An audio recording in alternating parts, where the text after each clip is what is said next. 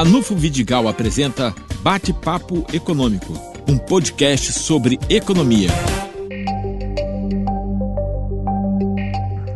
Enquanto na cena internacional chegamos a 40 milhões de desempregados na economia mais importante do planeta, que é a economia americana, no Brasil tivemos a divulgação do IBGE de uma queda no produto interno bruto de 1,5% neste primeiro trimestre, forçando as autoridades a admitir que estamos no meio de uma recessão.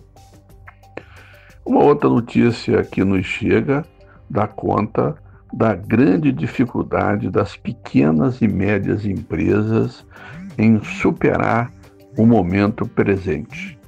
Pesquisa da Confederação Nacional da Indústria revela que uma em cada quatro empresas brasileiras só tem condições financeiras concretas de manter suas atividades por mais 30 dias.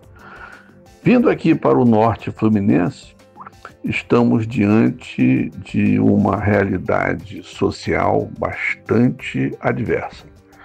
Os dados é, do CAGED, Cadastro Geral de Empregados e Desempregados, publicados recentemente, revela que nas três principais economias do norte fluminense, leia-se Macaé, São João da Barra com o Porto do Açu e Campos, a perda líquida de vagas atingiu 8 mil postos de trabalho.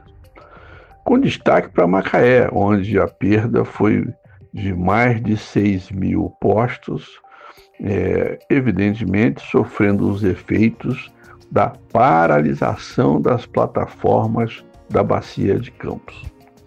Outro dado interessante surgiu é, de que é, já temos estatísticas comprovando que a arrecadação efetiva anualizada da Prefeitura de Campos a, até abril já revela uma queda de 200 milhões de reais. Isto representa dizer que nós vamos ter ainda mais aperto fiscal nas prefeituras de nossa região.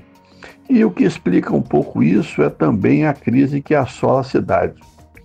Os dados do CAGED, especificamente para Campos, mostram que em março a cidade perdeu 557 vagas.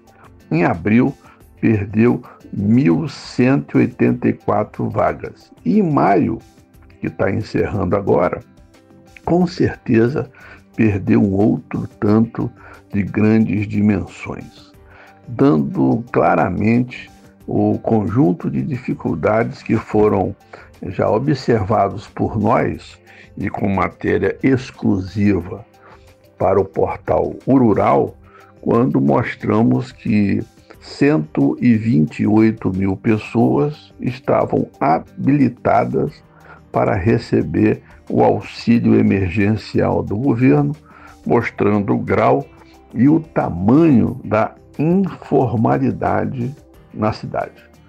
Outro dado que vem associado ao desemprego é a queda do poder de compra dos salários e, consequentemente, da massa nominal de salários que é, representa poder de compra, principalmente para as famílias mais pobres e a classe média.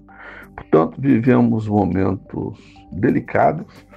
É, em termos da pandemia, o Brasil está ainda na curva ascendente, mas isso não inviabiliza a necessidade de organizar o planejamento e a volta gradativa da atividade produtiva em nível local, regional e nacional.